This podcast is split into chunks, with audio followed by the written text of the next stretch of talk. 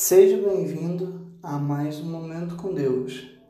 E quando orarem, não sejam como os hipócritas, que gostam de orar em pé nas sinagogas e nos cantos das praças, para serem vistos pelos outros. Em verdade lhe digo que eles já receberam a sua recompensa.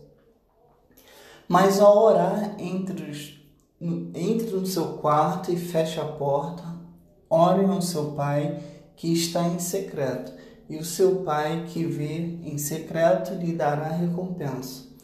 E orando, não usem vãs repetições como os gentios, porque eles pensam que por muito falar serão ouvidos.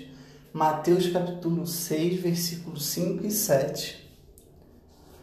Todos conhecemos a oração do Pai Nosso. Jesus ensinou-nos essa maravilhosa oração, mas antes disso, ele deu algumas instruções muito importantes.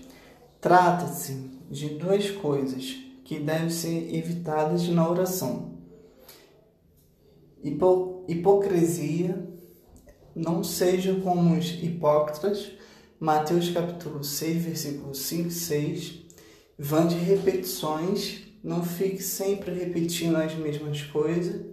Mateus capítulo 6, versículos 7 e 8.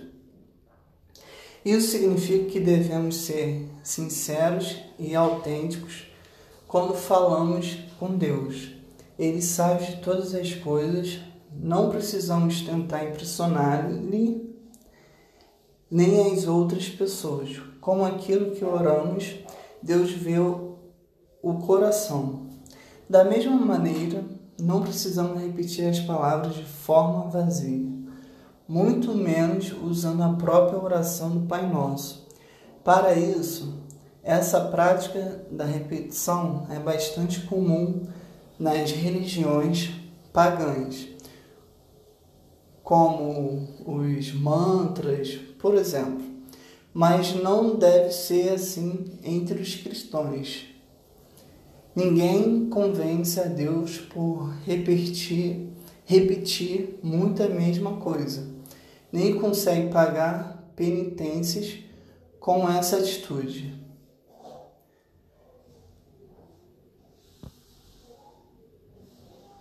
A motivação certa é importante na oração.